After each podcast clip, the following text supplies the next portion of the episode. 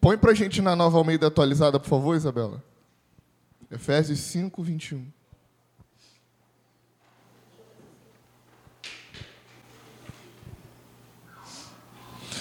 Sujeitem-se uns aos outros no temor de Cristo.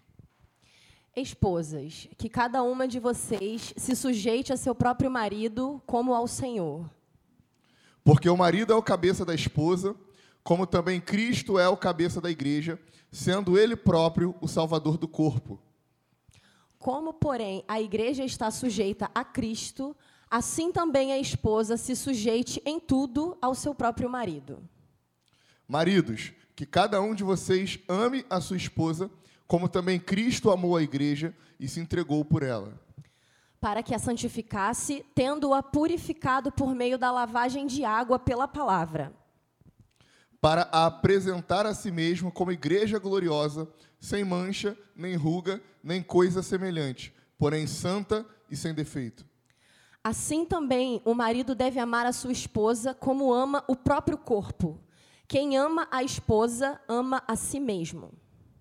Porque ninguém jamais odiou o seu próprio corpo. Ao contrário, o alimenta e cuida dele, como também Cristo faz com a igreja.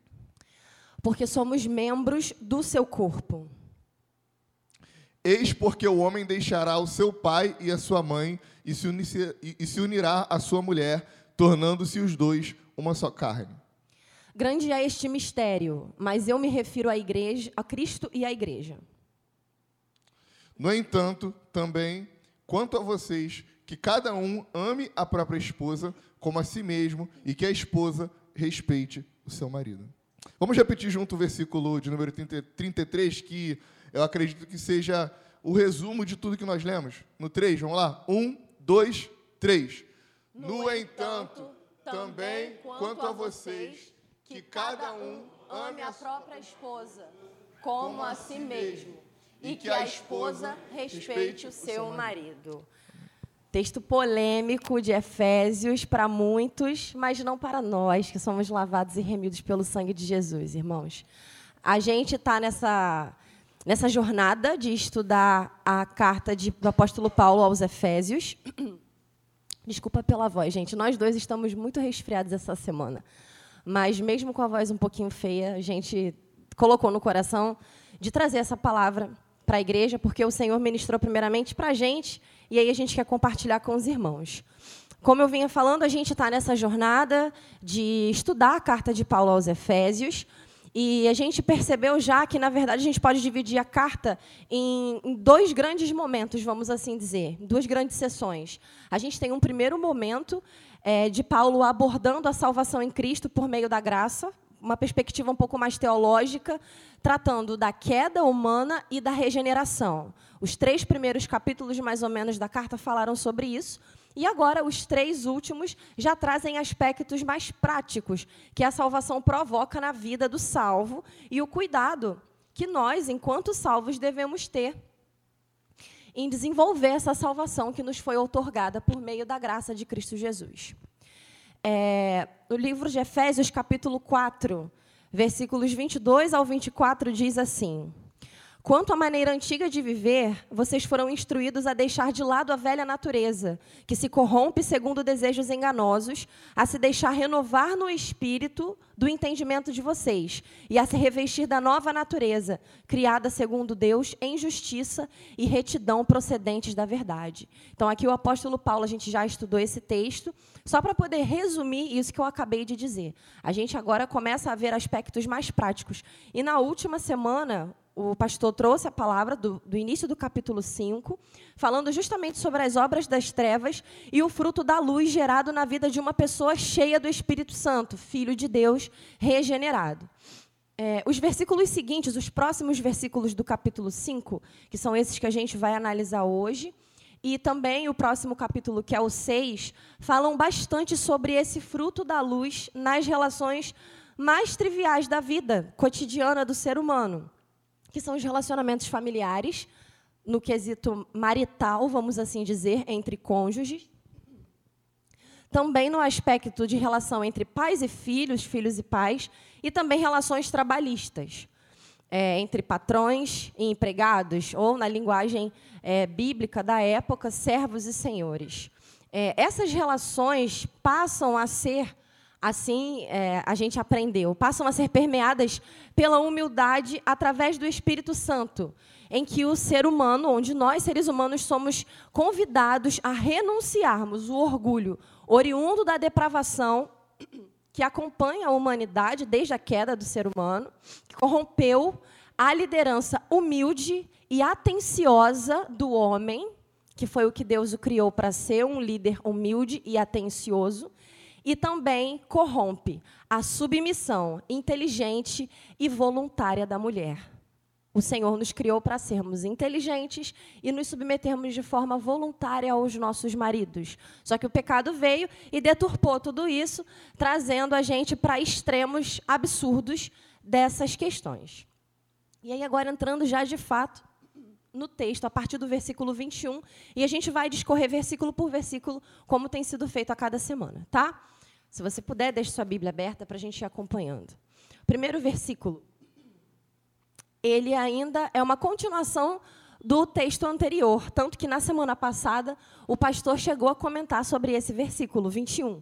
Sujeitem-se uns aos outros no temor de Cristo. É, quando a gente fala de sujeitarmos uns aos outros no temor de Cristo, essa palavra sujeitar aqui fala justamente sobre uma sujeição mútua e voluntária de uns para com os outros. E é uma uma sujeição que é requerida do corpo de Cristo, filhos amados do Senhor, irmãos que nós somos, e não somente é, numa relação aqui de dentro de casa familiar, tá? Olhando para a família no aspecto cotidiano de igreja também. Então, essa sujeição mútua e voluntária de uns para com os outros tem a ver com sub, subordinação de fato, se submeter. Não é uma ideia antidemocrática aqui. Uma ideia de que existe uma pessoa tirana e autoritária no poder e os outros são seus subordinados. Não é isso. A ideia aqui é pautada no respeito mútuo, onde os direitos das partes envolvidas, seja a pessoa que se considera líder naquele contexto e os demais e vice-versa, esses, é, o respeito ambos e, e os direitos de todas essas partes são reconhecidos e não existe dominação. Não existe um dominando o outro.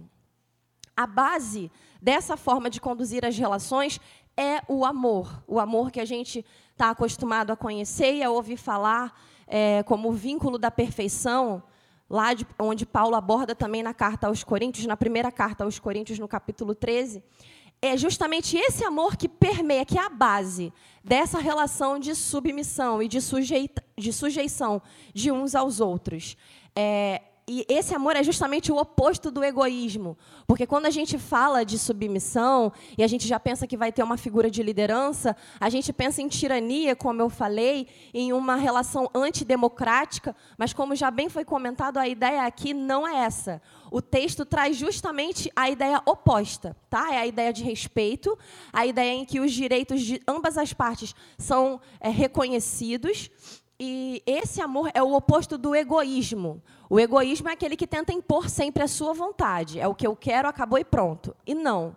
O sujeitai-vos uns aos outros aqui traz justamente essa ideia de respeito entre é, os direitos de todos aqueles que são envolvidos. Tá?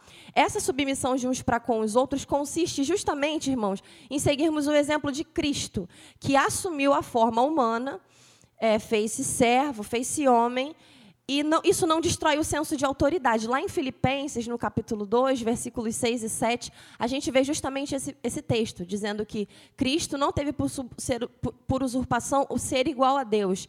Antes, ele se fez servo, tornou-se homem, se submeteu a uma morte, morte de cruz, justamente para que nós fôssemos salvos.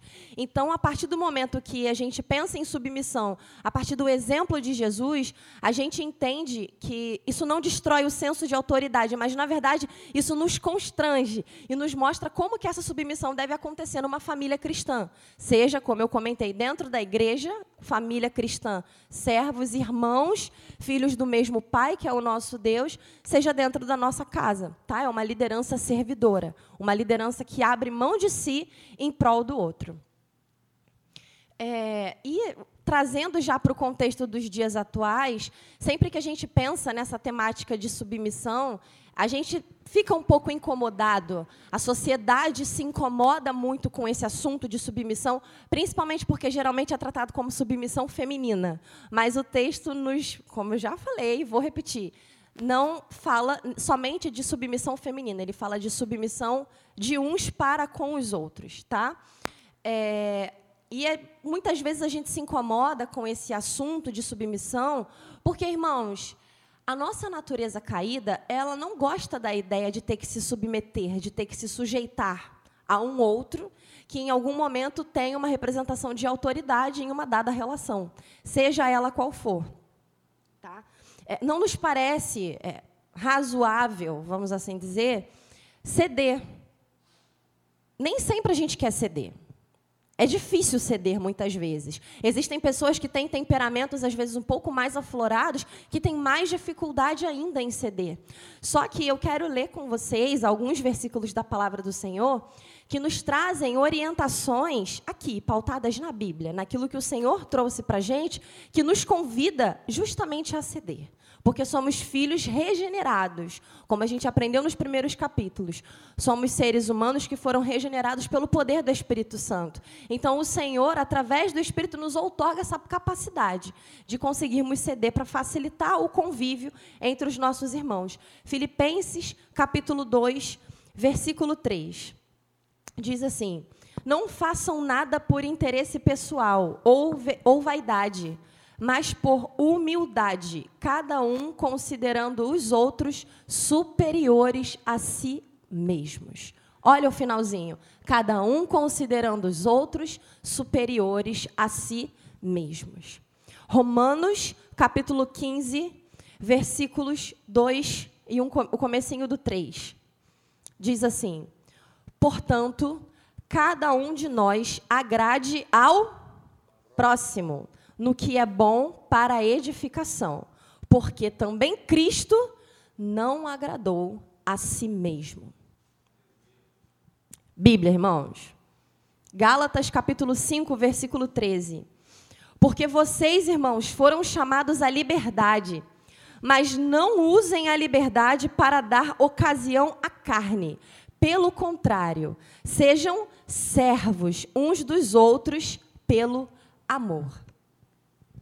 Interessante nesse texto de Gálatas 5,13 é que a, a maneira como Paulo ele decide falar à igreja de Gálatas que nós precisamos ser servos uns dos outros, a palavra servos aqui ela tem um sentido de escravo mesmo. Então, Paulo não está dizendo que você tem que ser escravo de alguém, mas quando a gente olhava a relação é, do Antigo Testamento de um servo e de um senhor, era uma relação de pensar primeiro no outro do que pensar em si mesmo. O servo, quando ele estava em atividade de serviço, exceto quando ele estava dormindo ou comendo, ele vivia integralmente para o Senhor dele. Então, ele poderia estar cansado, ele poderia estar com dor. Se o Senhor dele dissesse, você tem que ir em determinado lugar. E pensa só, por exemplo, a, a Bíblia fala sobre Abraão, que o servo dele foi encontrar uma esposa para o filho de Abraão. De Abraão, né? De Abraão. E imagina se o servo de Abraão tivesse cansado, com dor nas costas, com as pernas é, inchadas e não quisesse ir. O servo ele tinha que fazer a vontade do seu Senhor. Então, quando Paulo em Gálatas 5,13 fala que nós precisamos ser servos uns dos outros, dá esse sentido de pensar primeiro no outro antes de pensar em nós mesmos. Sim, e sujeitarmos uns aos outros é justamente isso. E na Bíblia, irmãos, quando a gente pensa em sujeição, submissão, é, a gente tem alguns significados que podem ser aplicados a essa temática para poder complementar ainda mais o nosso entendimento e a gente não ficar ali pensando só na submissão que muitas vezes o mundo aborda de uma forma tão errada e tão deturpada, tá? Um dos, um dos significados bíblicos para submissão é render-se à admoestação ou ao conselho de alguém. É uma atitude voluntária de ceder, de cooperar, de assumir uma responsabilidade ou de levar uma carga, como já foi pregado aqui também dentro da carta de Efésios. O suportar uns aos outros é dar suporte, é ajudar a pessoa, um amigo, um irmão em Cristo, a levar de repente alguma coisa que para ele está pesado, ajudando de repente através de oração, conversa, conselhos. E a gente percebe que, na verdade, essa temática de sujeição, de submissão, ela se trata muito mais de uma atitude ativa do que uma atitude passiva. A princípio, a gente pensa, enquanto mulheres, nós que somos muito bombardeadas sobre esse tema de submissão feminina, a gente pensa que é só a gente bater continência, baixar a cabeça e pronto. Sendo que, na verdade, a submissão é o oposto disso, é uma atitude ativa. Porque para a gente conseguir ter essa postura de submissão, a gente precisa tomar todas essas atitudes que a gente leu, com base nesses três versículos aqui, pelo menos, que a gente trouxe de Filipenses, Romanos e Gálatas. E isso é, é algo que precisa ser de forma intencional. Não surge, não é um, um, uma, um fruto assim natural que simplesmente acontece. Porque nós somos seres humanos caídos e depravados, irmãos. Mas pela graça do Senhor, somos filhos regenerados e temos a atuação do Espírito Santo em nós que nos habilita, que nos capacita a conseguirmos atuar dessa forma nas nossas relações, tá? A palavra que é usada nesse versículo 21, foi o primeiro que a gente leu, é sujeição, né? Sujeitai-vos, vamos assim dizer essa palavra no grego, como é que fala, Gabriel? O potasso. Eu não sei falar grego, mas ele me ensinou a pronunciar hoje. A palavra usada no grego, no original, quando a gente olha lá, é, no versículo 21, é a mesma que vai ser utilizada posteriormente no versículo 24, que a gente vai ver daqui a pouco. É porque, quando, na, na Bíblia, Paulo, quando escreveu a, o texto de Efésios, ele não escreveu capítulos. Então, o versículo 21 e 22, eles foram separados só para a gente conseguir dividir. Mas é como se Paulo tivesse escrito originalmente assim: sujeitem-se uns aos outros no temor de Cristo. Mulheres, da mesma maneira vocês com seus maridos. Então a palavra sujeitar ou submeter, submissão, no versículo 21, no versículo 22 e no versículo 24, é exatamente a mesma palavra. Então Paulo está falando: irmãos, sejam submissos uns aos outros da mesma maneira, mulheres, vocês com seus maridos. Exatamente. O 22 fala: Esposas, que cada uma de vocês se sujeite a seu próprio marido como ao Senhor. E se, seguindo essa, essa abordagem de submissão aqui nesse primeiro momento, porque depois a gente vai focar mais em, em outras partes do texto, é, como já a gente vem comentando até aqui, a partir de agora a gente começa a olhar e a enxergar essa temática de sujeição, de submissão com outros olhos, com os olhos de Deus. Porque isso foi criado por Deus, irmãos. O casamento, da forma como ele foi estruturado, foi criado pelo Senhor. E quando a gente quer ser imbativo, ah, mas eu não aceito. É como se você estivesse dizendo para Deus e falar, falando assim para ele: olha, eu sei que foi você que criou, mas eu não concordo, eu não gosto dessa forma, então vou fazer do meu jeito. E assim, quem somos nós para fazer isso, né? Então, a partir de agora, a gente começa a ouvir e a interpretar a temática da sujeição e da submissão com o olhar bíblico e o olhar de Cristo, porque foi o Senhor que instituiu isso para a gente, tá? Então, a partir daí, a gente entende que, para nós cristãos, remidos e regenerados pelo sangue do Senhor, a submissão e a sujeição não deveria ser um problema. Porque a gente aprendeu com o próprio Jesus o que é se sujeitar, porque ele foi o primeiro a fazer isso. E ele fez ao ponto de descer do céu, abrir mão de toda a sua glória, se tornar homem, morrer numa cruz, se fazer maldito por nós. Então já é suficiente para a gente poder entender como que é de fato essa sujeição, essa submissão que a palavra do Senhor nos ensina, tá?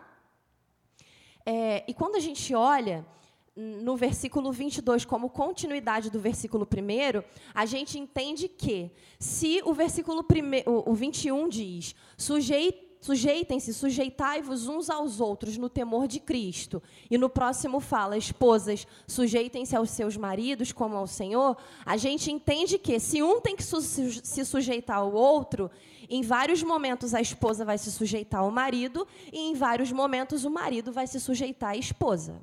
Entendem? é razoável entendermos assim, interpretação de texto, tá? Só interpretação de texto. É, e, irmãos, isso não não está ligado necessariamente a uma questão de gênero, de ser homem e de ser mulher. Não. Aqui fala somente da relação entre filhos de Deus. Se você é um filho de Deus, você consegue se sujeitar ao seu esposo, você consegue se sujeitar ao seu esposo, à sua esposa, porque somos todos membros de uma família espiritual governada pelo Senhor, tá? E aqui a gente, quando pensa, por exemplo, de repente para você é um escândalo pensar, nossa, mas eu vou me sujeitar à minha esposa. Em alguns momentos, irmãos, é muito razoável você se sujeitar à sua esposa, porque muito provavelmente existam assuntos em que ela tenha muito mais autoridade para lidar com aquele assunto que você. Se você, por exemplo, não é um homem habituado na cozinha e você vai lá e quer fazer arroz, uma coisa simples de fazer, e aí você cisma que você vai colocar uma xícara de arroz e 30 xícaras de água, e a sua esposa vira para você e fala: Meu amor, não faça isso, porque não vai dar certo. Você vai bater o pé e vai colocar as 30 xícaras de água? Por que você não se submete e fala: Eu sei que você entende mais disso do que eu, então realmente você está certa. Isso é se sujeitar. Isso também é uma forma de submissão, tá? Parece bobo, parece, mas é, é justamente isso, tá? São coisas assim básicas do nosso dia a dia que vão falar muito a respeito de, sujeito, de se sujeitar. De sermos pacificadores em momentos de briga. De repente, a pessoa, seu cônjuge, já vem armado, pronto para brigar. Ou um irmão da igreja mesmo. Já veio ali virando no portão, atritado, atribulado. E aí você percebe que a pessoa não está bem, não está num dia bom. O que, que você faz pacificamente? Fala, aí a pessoa já vem, de repente, falar com você num tom mais alto, aconteceu algum problema, a pessoa está aborrecida. O que, que você faz? Tá bom, meu irmão. Depois a gente conversa melhor, tá? Deus te abençoe. Isso é ser pacificador, irmão. E isso é você se sujeitar ao outro. Porque a pessoa já veio pronta para o embate e você, na paz do Senhor Jesus, resolve pelo caminho mais fácil, o caminho da paz. Ser pacificador também é se sujeitar ao outro, tá? E aí, como a gente já falou aqui, Jesus é novamente o maior exemplo de sujeição, de submissão que a gente vê na palavra, tá?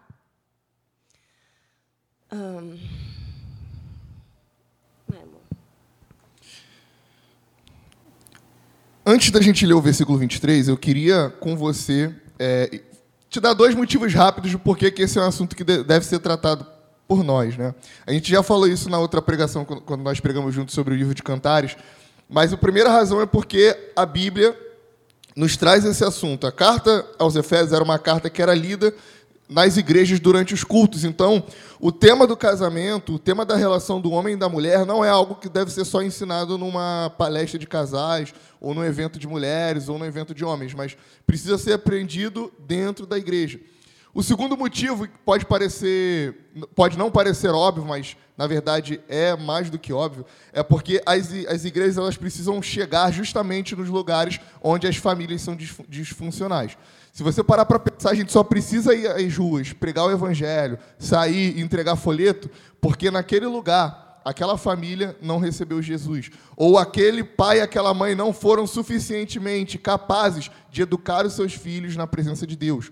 Ou os filhos, de alguma maneira, se desviaram do caminho e os pais não tinham condições espirituais de sustentar os seus filhos. Então, quando a família está mais forte, a igreja ela não necessita chegar nesses lugares e essa família ela pode, na verdade, ir até a igreja e somar com a igreja para pregar o evangelho para outras famílias.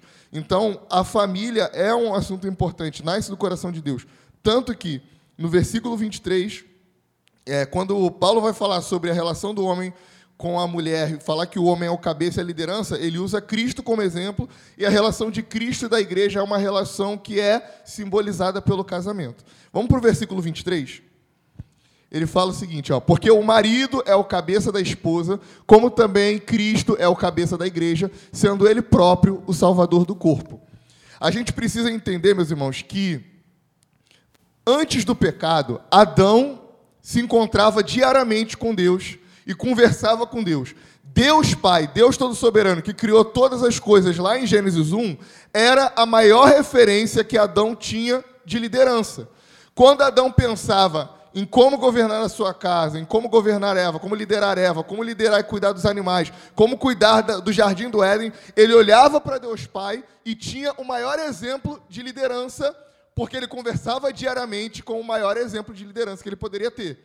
Mas depois que Adão peca, o pecado de Adão faz com que Adão se afaste de Deus e agora Adão não vai mais conversar com Deus todos os dias na viração do dia, porque o pecado afasta Adão de Deus. E agora que Adão está distante de Deus, Adão perde a maior referência que ele tinha de uma liderança, que era o próprio Deus.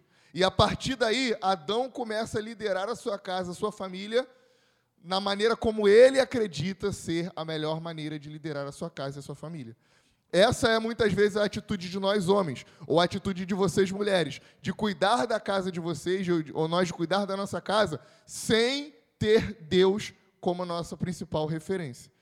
Mas não é isso que precisa ser feito, não é isso que deve ser feito. Versículo 23.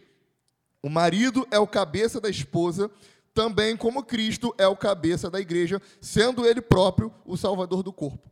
A ideia de cabeça aqui no original, ela, ela tem dois sentidos. Ela tem um sentido de origem ou seja, o homem, a mulher provém do homem, assim como a igreja provém de Cristo, ou seja, a cabeça é aquilo que dá origem, mas também tem o sentido de liderança. Essas ideias elas não são contraditórias, elas são ideias complementares. Porque assim como Adão é líder de, de, Eva, né, ele cuidava dela, ele liderava a sua família, ele, ele era o cabeça da sua casa, Eva provém de Adão. Deus coloca Adão para dormir em um sono pesado e ele tira Eva da sua costela. A costela a gente sabe que é um osso, né?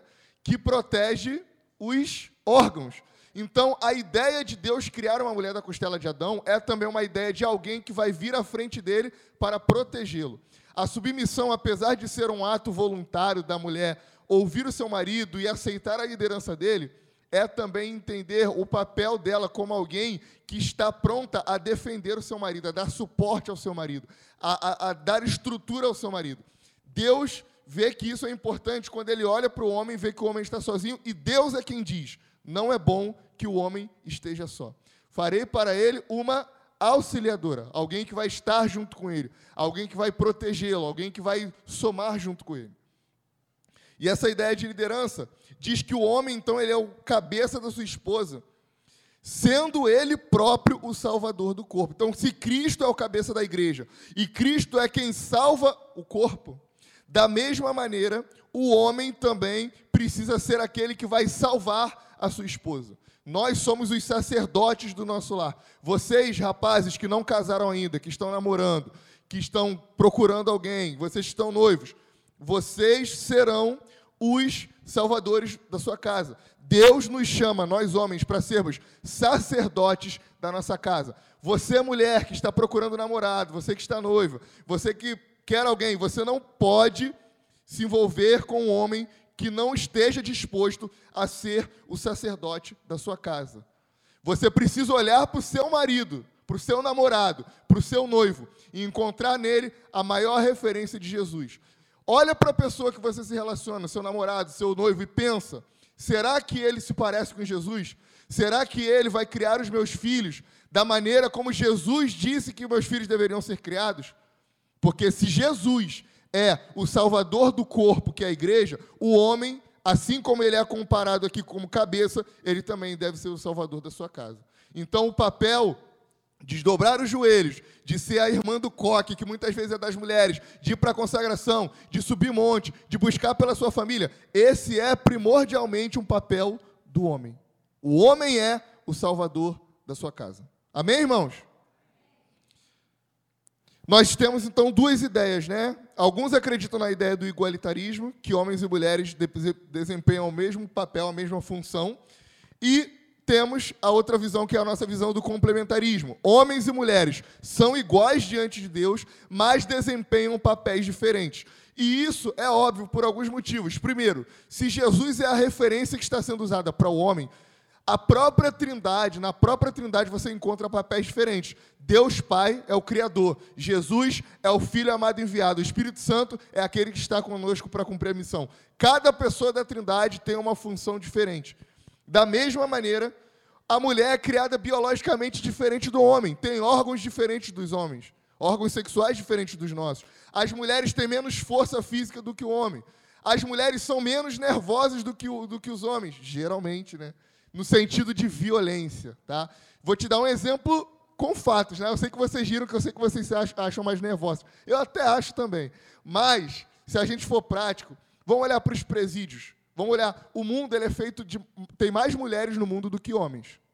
Inclusive, se eu não me engano, também mais idosos, se a gente for falar de idade, do que pessoas novas. Mas, se você olhar, olha, as mulheres são maioria no mundo. Pensa em todos os presídios, seja do Brasil ou de outros países. Eles são feitos da maioria de homens. Porque os homens, naturalmente, é, instintivamente, eles são mais violentos. Homens e mulheres são diferentes. E Deus nos criou para que nós nos complementássemos. Nós, homens e mulheres, somos feitos à imagem de Deus. Eu não sou melhor que a Isabelle, a Isabelle não é melhor do que eu. Nós temos características diferentes que se completam. Deus nos fez para que nós fôssemos assim. Amém, meus irmãos? O homem e a mulher, então, ele é também uma só carne. O homem ele tem responsabilidade pela salvação da sua mulher, assim como a mulher passa também a ter responsabilidade sobre a salvação do seu homem. Pensa só comigo. Se Deus falou que você é uma só carne com seu esposo, você é uma só carne com a sua esposa, como assim você vai para o céu e a sua esposa vai para o inferno? Como assim a, sua, a, a, a mulher vai para o céu e o, e o homem vai para o inferno? O homem precisa se responsabilizar pela salvação da sua esposa. Eu vou jejuar até que minha esposa se converta. Eu vou orar até que meu marido se converta. Eu não vou desistir. Essa é a minha maior missão. Porque Paulo fala: os solteiros cuidem, cuidem das coisas do Senhor, os casados cuidem das suas esposas e dos seus maridos. Então você tem uma responsabilidade enorme de levar a salvação de Cristo para o seu esposo e sua esposa. Ah, Gabriel, mas meu esposo e minha esposa já são salvos. Ótimo. Agora você vai trabalhar pela manutenção da salvação do seu esposo e da sua esposa. Você vai trabalhar para que ele se torne mais parecido com Jesus. Você vai trabalhar para que ela se torne mais parecida com Jesus. E, consequentemente, você vai gozar desses benefícios. Você vai olhar para sua esposa e você vai ver uma mulher mais calma, mais feliz, mais alegre, mais amorosa você vai ver um, um, marido mais responsivo, mais rápido quando você pede para ele fazer os favores, mais prático, mais determinado, que cuida mais dos seus filhos, que cuida mais de você, porque ele é mais parecido com Jesus. E Jesus é o salvador do corpo. Então, o homem que parece com Jesus é o salvador da sua esposa. Como, porém, a igreja está sujeita a Cristo, assim também a esposa se sujeite em tudo ao seu próprio marido. A Isabelle falou aqui, e, e, realmente é verdade, que a palavra no grego usada para submissão feminina é, é a mesma usada para submissão de uns aos outros. Mas o texto é claro no versículo 24. Ele diz que a igreja está sujeita a Cristo, assim como a mulher está sujeita ao marido. Então, o marido exerce sobre a sua esposa uma atitude de liderança. Liderar a sua esposa não é mandar na sua esposa. Liderar a sua esposa não é achar que você é maior que ela, mais importante que ela. Liderar a sua esposa é entender que se alguém for sofrer o dano, esse alguém é você e não ela. Se em algum momento alguém tiver que morrer, um bandido apontar uma arma, quem morre é o homem, não a mulher. Se alguém tiver com fome, não tem comida na sua casa, você está desempregado, só tem um, um pão para comer, a comida é da sua esposa. É, é da sua esposa, não é sua. O homem é quem sofre o dano. Liderar é cuidar, é proteger a sua esposa. O marido é a pessoa que Deus levantou para conduzir o seu lar. Então vocês, mulheres, precisam aceitar a liderança dos seus esposos. Gabriel, mas o meu esposo é um banana. Gabriel, meu esposo é omisso. Meu esposo não fala, não, não quer nada com nada. Será que você não matou a liderança do seu esposo, tomando o lugar de liderança que é dele? Será que ao longo dos anos de casamento, dos anos de relacionamento, você não foi tão ativa, tão, tão suprimiu tanto a liderança dele a ponto de ele desistir e deixar você tomar o controle? Biblicamente, a liderança do lar é do marido. E o marido que está liderando o lar não é um tirano. O marido que está liderando o lar é alguém que, mesmo sabendo que está na condição de liderança, toma decisões importantes, mas sempre procura consultar a sua esposa. O marido que lidera é o marido que toma decisões, sabendo que as decisões tomadas não vão machucar o coração da sua esposa. O homem lidera, mas ele não machuca a sua esposa. A liderança que tem por objetivo ou por consequência ferir a sua esposa não é uma liderança bíblica. Jesus é quem toma as decisões. Você lê a Bíblia e quem manda é Ele. Ele falou que é pecado é pecado. Mas você consegue ver dano nas decisões que Deus e que Jesus estipulou para que você fizesse? Você consegue olhar para a Bíblia e, e ficar triste com Jesus te mandando ser santo, parecer com Ele, fugir do pecado, fugir do diabo? Não, porque a liderança de Jesus é uma liderança que, sobretudo, salva o corpo e não pune o corpo. Submeter não é subjugar. 1 Coríntios, abre comigo, versículo, capítulo 11, versículo 11 e 12. Vamos lá, vamos acordar, gente. 1 Coríntios 11, 11 e 12.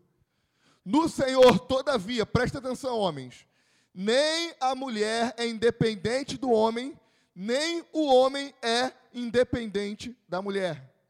Porque assim como a mulher foi feita do homem, a mulher saiu da costela do homem, assim também o homem nasce da mulher e tudo vem de Deus. Então, se o homem machista falar, mas você veio da minha costela, aí você fala para ele, mas se a sua mulher não tivesse, se a sua mãe não tivesse te parido, você não teria nascido. Então, assim como a mulher vem do homem, o homem vem da mulher e tudo vem de Deus. Não existe ninguém maior do que ninguém. Quer falar alguma coisa? Vamos ler também 1 Pedro 3. 1 Pedro 3. Igualmente, esposas, sejam sujeitas cada um ao seu próprio marido, para que ele ainda, para que, se ele ainda não obedece à palavra, seja ganho sem palavra alguma por meio da conduta da sua esposa. A observar o comportamento honesto e cheio de temor que vocês têm, que a beleza de vocês não seja exterior, como trança no cabelo, nem joias de ouro ou vestidos finos mas que ela esteja no seu interior uma beleza permanente de um espírito manso e tranquilo. Aleluia! Manso e tranquilo. Esposas, o marido de vocês vai ser salvo por meio da submissão de vocês. Quando vocês.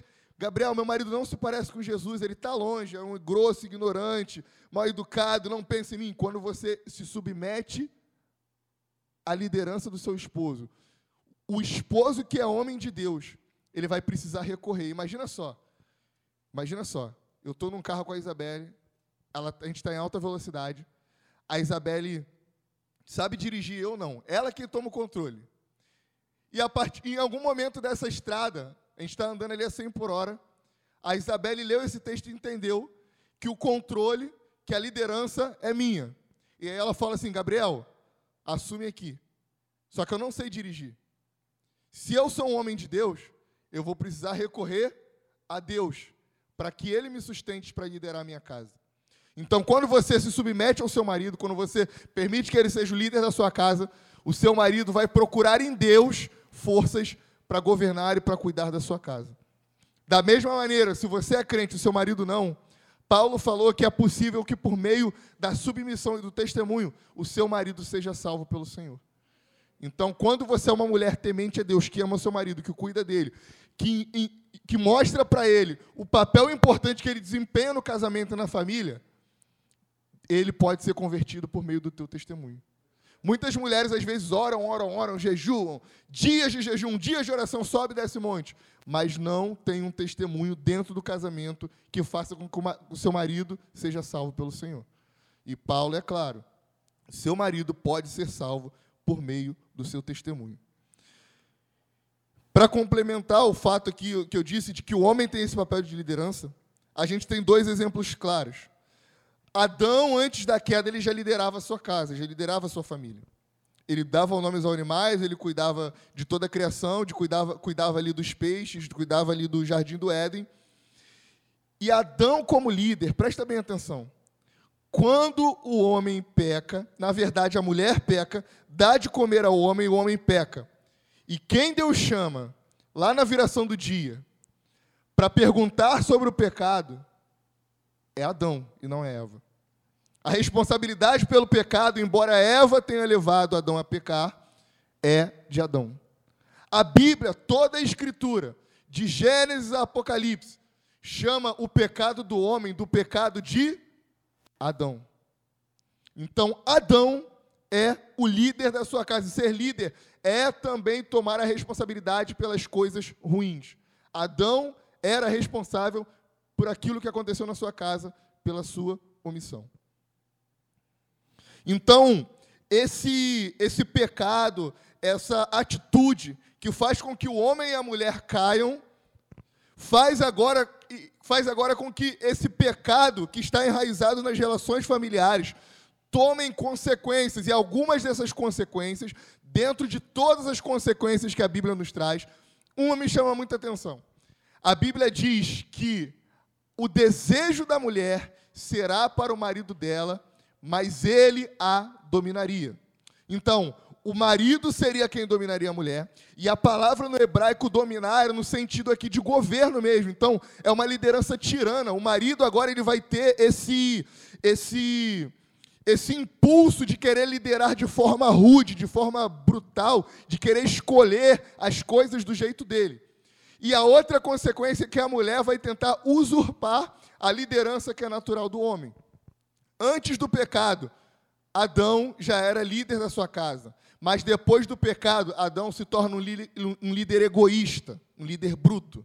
E Eva se torna uma mulher insubmissa que quer subverter a liderança do seu marido. A gente não precisa ir muito longe. Vamos pegar o exemplo das escrituras, de quantas vezes as mulheres tentavam tomar a frente da liderança dos seus maridos. Sara tentou fazer com que Abraão engravidasse da sua, da sua, da sua serva. Olha o que aconteceu, a guerra que está acontecendo aí de Israel e, e Palestina. É por conta disso, Isaac e, e, e Ismael. A gente olha a história de Jacó e Esaú, que a sua mãe ajudou a enganar o seu marido, a, enganar o próprio marido para que o, o filho preferido dela fosse abençoado e não o filho determinado pelo patriarcado, que era o filho mais velho. Ao longo de toda a história, a mulher, vocês mulheres, têm na sua natureza caída o desejo de governar, de tomar a liderança, mas essa liderança é do seu marido. Da mesma maneira que a liderança do marido precisa ser iluminada pelo Espírito, para que não seja uma liderança tirana, não seja uma liderança egoísta, não seja uma liderança rude e brutal. Mas agora, meus irmãos, na lei do Espírito, que Paulo chama da lei do Espírito da vida, nós podemos coexistir de maneira sadia, nós podemos ter um casamento para a glória de Deus. Amém? Amém forte, né, irmãos? Versículo 25. Maridos, que cada um de vocês ame a sua esposa, como também Cristo amou a igreja e se entregou por ela. É, como o Gabriel comentou, a grande novidade aqui no texto bíblico não é o fato de, da orientação de que as mulheres devem se submeter a seus maridos, porque isso já acontecia desde sempre. Na Bíblia inteira a gente vê isso, que as mulheres precisam se sujeitar aos seus esposos. Desde o Éden, como já foi falado aqui, que a função de liderança foi dada a Adão e não a Eva. Ok. Nos versículos próximos, que serão as próximas mensagens abordadas nas próximas semanas, a gente vai ver também falando: filhos, obedeçam aos vossos pais, servos, obedeçam aos seus senhores. E isso não é novidade, irmãos. A gente vê isso durante toda a palavra de Deus. São coisas óbvias que já fazem parte da cultura de Israel e que nós já temos isso enraizados dentro da gente. A grande novidade do texto bíblico aqui, que Paulo traz, é justamente o fato de maridos, que cada um de vocês ame as suas esposas, como também Cristo amou a igreja e se entregou por ela. Porque isso não acontecia na época. O que acontecia na época era muita liberdade para poder dar carta de divórcio, e a mulher era um objeto de fato, de posse do seu marido, em que ela não tinha tanto valor na sociedade. Então, quando Paulo, inspirado pelo Espírito Santo, escreve isso aos maridos, aqui a gente tem uma novidade. Aqui a gente tem o, o Senhor se importando e trazendo à luz da sociedade a mulher como ser, como sujeito que de fato ela é para que ela passe a ter lugar na sociedade. Então, quando alguém vier dizendo que a Bíblia é machista, você mostra esse versículo e fala assim: aqui, Maridos, cada um de vocês ame a sua esposa, como também Cristo amou a igreja e se entregou por ela. Eu não acho esse marido machista, isso aqui machista, não. Eu acho isso aqui bem disruptivo para a época, inclusive. Porque isso aqui que é a novidade, tá?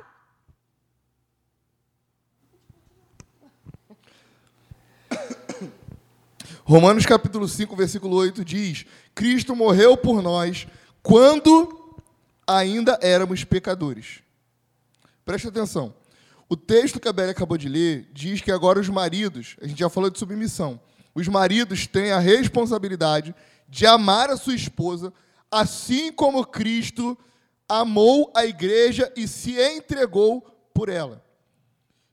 O apóstolo Paulo, aqui aos Romanos, capítulo 5, versículo 8, diz que Cristo morreu por nós quando nós ainda éramos pecadores. Então, Cristo se entregou pela igreja, ainda quando a igreja era apenas uma pecadora.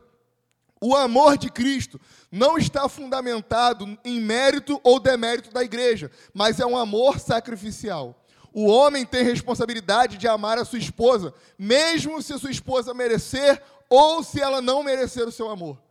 A partir do momento em que a gente se condiciona a entrar num casamento, nós homens temos responsabilidade incondicional de amar as nossas esposas, independente de como elas nos tratam. Então, homem, presta atenção se você quer casar de verdade. Talvez seja melhor você ficar celibato.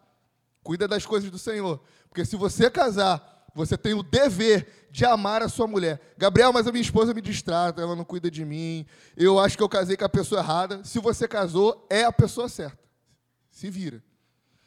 Mas ela não cuida de mim, e não sei, a gente briga muito. Tem vários pontos que tem que melhorar. Então você vai ser o salvador do corpo. Mas vai amá-la, mesmo se ela não merecer, porque Cristo amou a igreja quando ela ainda era pecadora e se entregou por ela. E o homem cristão se entrega pela sua esposa, mesmo que a sua esposa não mereça. Porque aqui, irmãos, nós não temos uma relação de dependência. Marido, entregue-se pela sua esposa se ela for legal com você ou se ela se submeter a você. Não, não é isso que a Bíblia diz. A Bíblia diz: maridos, amem as suas esposas e entreguem-se por elas. Ponto. E diz: mulheres, sejam submissas aos vossos maridos. Ponto. Não está dizendo, mulheres, sejam submissas aos vossos maridos se eles forem muito legais com vocês. Se eles forem provedores, se eles, forem, se eles forem limpinhos e cheirosos. Não, irmãos, isso não está na Bíblia. Na Bíblia está escrito que a mulher precisa se sujeitar ao seu esposo e que o esposo precisa amar a sua esposa a ponto de entregar a sua própria vida por ela. Não existe relação de mérito, porque, como já foi falado, o exemplo é Cristo.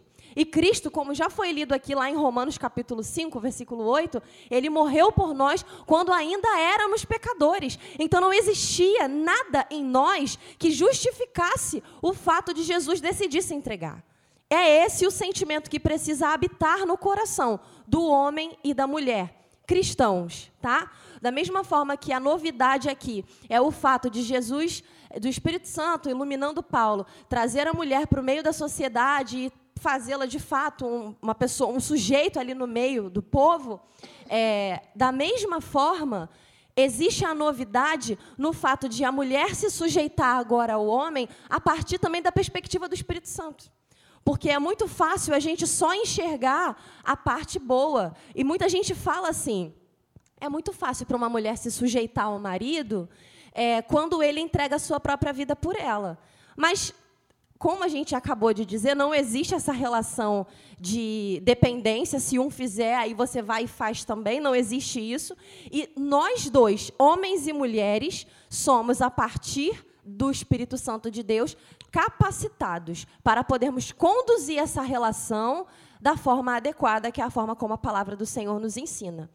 É, e uma questão importante que eu comentei anteriormente é que, assim, quando a gente, mulher, decide se submeter aos nossos maridos, nós estamos chamando o Senhor para governar o nosso marido e, consequentemente, também o nosso lar. Se você entrega a responsabilidade do seu lar na mão do seu esposo, que foi chamado para ser o líder da casa, ele que lute, ele se vira para poder aprender a liderar. Se ele não sabe como fazer, ele vai recorrer ao Espírito Santo, ele vai para o altar, vai para os pés da cruz, para poder recorrer ao Senhor e buscar nele a capacitação para poder liderar a casa.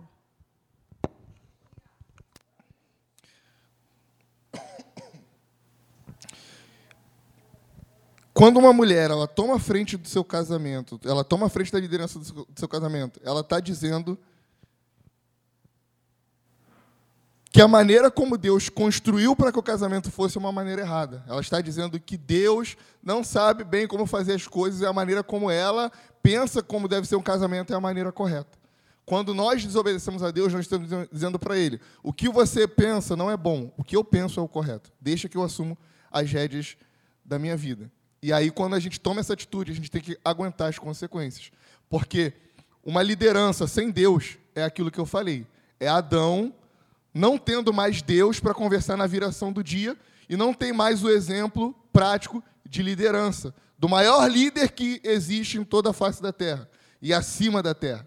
Agora a gente passa a tomar as decisões a partir da nossa própria vontade, da nossa própria escolha. E isso nada mais é do que a rebeldia, dizer para Deus: Deus, eu não preciso do Senhor. Por isso que Efésios, Paulo é muito inteligente. Antes dele falar sobre os aspectos práticos, ele volta lá atrás e fala sobre a natureza pecaminosa.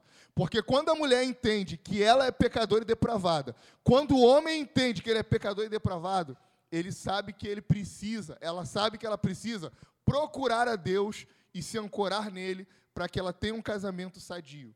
Ela sabe que ela, por ela mesma, o, o, o homem interior que tem nela, né, o, o homem pecador que tem nela, a Eva que mora nela, o Adão que mora nele, vai corromper o seu casamento, vai causar atrito, vai ter briga, vai ter divisões. Mas a mulher que entende que ela é pecadora, que ela carece de Cristo, ela chama Cristo para o seu casamento. O homem, na, na condição de líder e de sacerdote do seu lar, ele chama Cristo também para a sua casa. Amém, meus irmãos? Mas esse amor que ele é sacrificial, eu disse que Cristo morreu quando nós ainda éramos pecadores. O amor de Cristo não levou em conta nossos méritos ou deméritos. Mas esse amor era um amor redentivo, ele tinha um objetivo. O versículo 26 fala: para que a santificasse, tendo-a purificado por meio da lavagem de água pela palavra. Então, apesar da igreja não merecer que Cristo morresse por ela e Cristo ter morrido, mesmo a igreja sendo pecadora, Cristo morreu pela igreja para que ela fosse santificada. Então, o homem ama a sua esposa para que ela seja santificada. O homem ama a sua esposa para que ela se pareça com Jesus. O homem ama a sua esposa para que ela se torne mais amável. O homem ama a sua esposa para que a companhia dela se torne mais prazerosa. O homem ama a esposa para que ela se torne uma mãe melhor. O homem ama a esposa para que ela se torne uma esposa melhor. Porque o amor do homem para a mulher, assim como é comparado o amor de Cristo pela igreja, é um amor que gera santificação. E essa santificação é purificada por meio de dois aspectos, versículo 23, 26, água e palavra. A gente sabe que água nas Escrituras representa espírito e palavra representa escritura. Um homem que quer amar a sua esposa de modo que ela se torne santificada, precisa recorrer ao Espírito Santo, precisa ter uma vida no Espírito, precisa buscar o Espírito Santo e o direcionamento dele, e precisa olhar as Escrituras, ler a palavra de Deus e olhar os aspectos que Deus define para que ele viva como ele se comporte, e a partir daí a sua esposa será santificada. Muitas vezes o homem fala, mas eu amo a minha esposa e ela não muda. Mas será que você ama a sua esposa? E esse amor está baseado por meio do Espírito e da palavra de Deus? Será que você ama, mas ora também? Será que você ama, mas busca também? A mesma coisa para as mulheres. Será que você ama o seu marido, mas busca por ele? Você ama, mas ora pela vida dele? Será que você abre a Bíblia? Seja sincero consigo mesmo, não precisa me responder. Será que você acorda qualquer dia assim da semana e fala assim: caramba, eu acho que eu preciso melhorar como esposa. Deixa eu abrir a Bíblia aqui e ler todos os textos que a Bíblia fala sobre relação conjugal. Quem faz isso? A gente não faz isso. Mas a Bíblia mostra aqui vários aspectos. E quando a gente falha em ler, em estudar, em meditar o que a Bíblia ensina sobre casamento, sobre o que um homem deve fazer, o que uma mulher deve fazer, a gente incorre diversos pecados. E aí a gente pode citar vários exemplos. Por exemplo, um deles, negar sexo ao esposo ou negar sexo à sua esposa. Isso é uma proibição bíblica. A Bíblia fala que o corpo do homem é da mulher e da mulher é do homem e que eles não devem se negar um ao outro.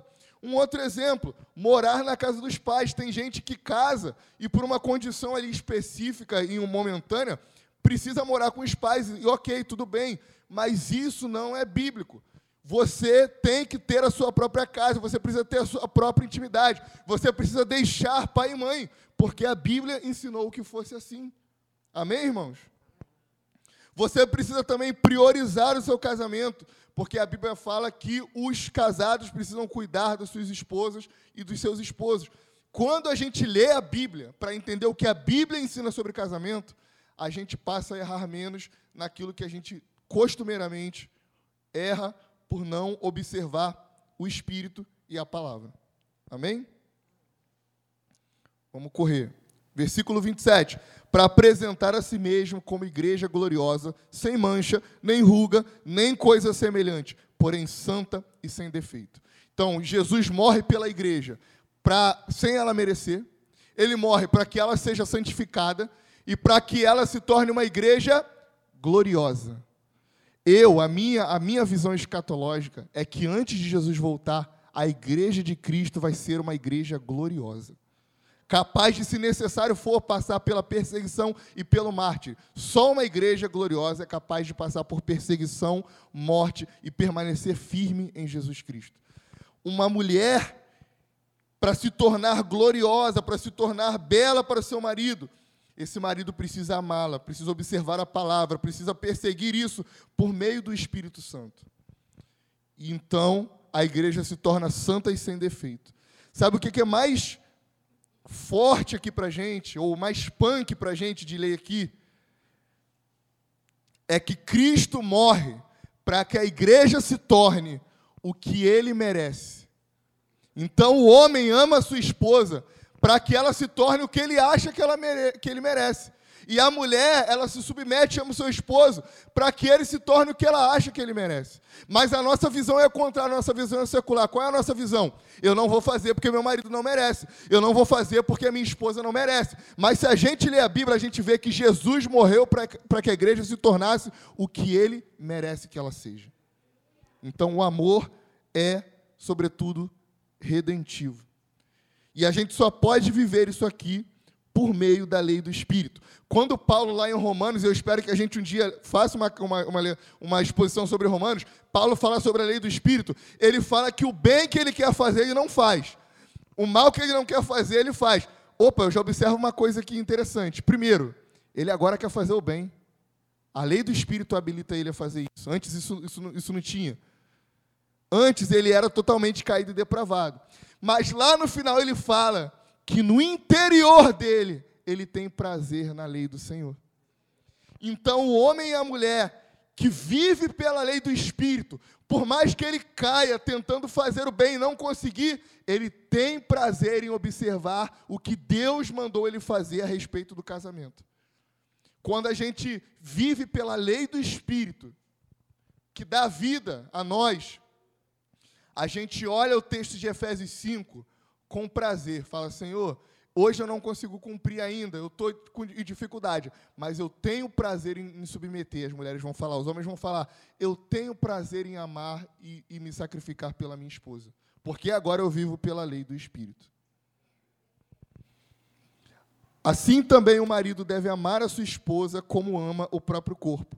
Quem ama a esposa ama a si mesmo. E aqui nesse versículo, irmãos, a gente percebe que é, acaba o egoísmo.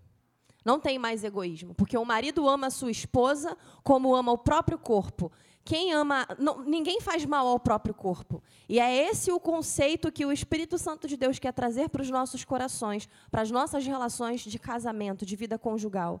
Se você ama o seu corpo, você ama a sua esposa, você ama o seu esposo, porque eles fazem parte da somos uma só carne a partir de agora. Acabou o egoísmo. Versículo 29. Porque ninguém jamais odiou o seu próprio corpo. Ao contrário, o alimenta e cuida dele, como também Cristo faz com a igreja, porque somos membros do seu corpo.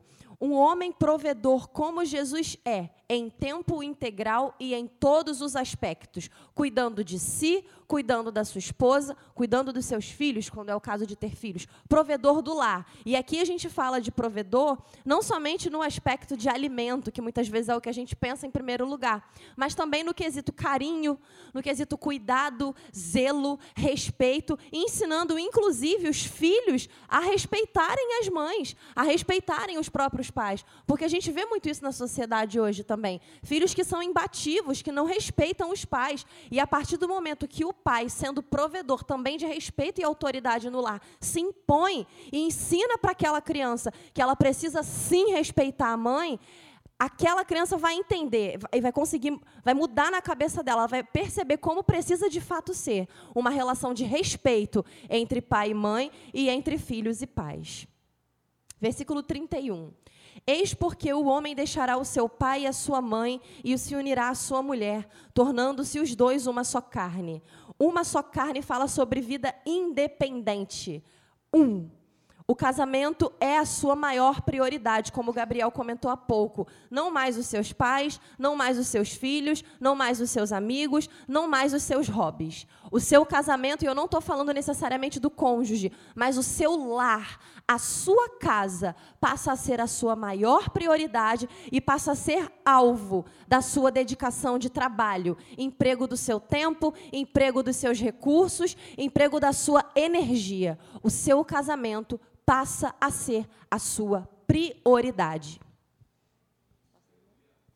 Eu só queria ressaltar o, o, o, ponto aqui dos filhos, porque em muitos casamentos, em muitos casamentos, os filhos se tornam ídolos.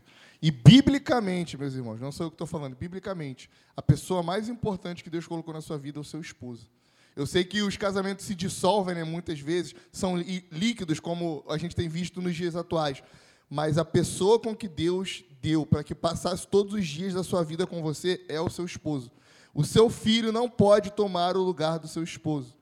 A sua filha não pode tomar o lugar do seu, do, do, do seu esposo ou da sua esposa. Vai ter um dia que os seus filhos vão casar, vão morar em outros lugares, talvez em outros países, vão seguir a sua vida. E a pessoa que Deus te deu para viver os últimos dias da sua vida com você, a pessoa que é uma só carne com você, não é o seu filho, é o seu marido, é a sua esposa. É por ele e por ela que Deus manda você, homem, dar a sua vida, se necessário, e amar sacrificialmente. Porque homens, pais e mães, têm já naturalmente o instinto de dar a vida pelos seus filhos. Não, se for para morrer, morra eu e não os meus filhos. Mas o mandamento bíblico aqui, o texto diz que o homem tem que dar a vida pela sua esposa. Se for preciso dar a vida pela sua, pelo seu filho ou sua filha, você vai dar? Ok, tudo bem. Mas você precisa também estar disposto a dar a vida pela sua esposa, porque essa é uma ordenança bíblica. Para fecharmos, grande é esse mistério, mas eu me refiro a Cristo e à igreja.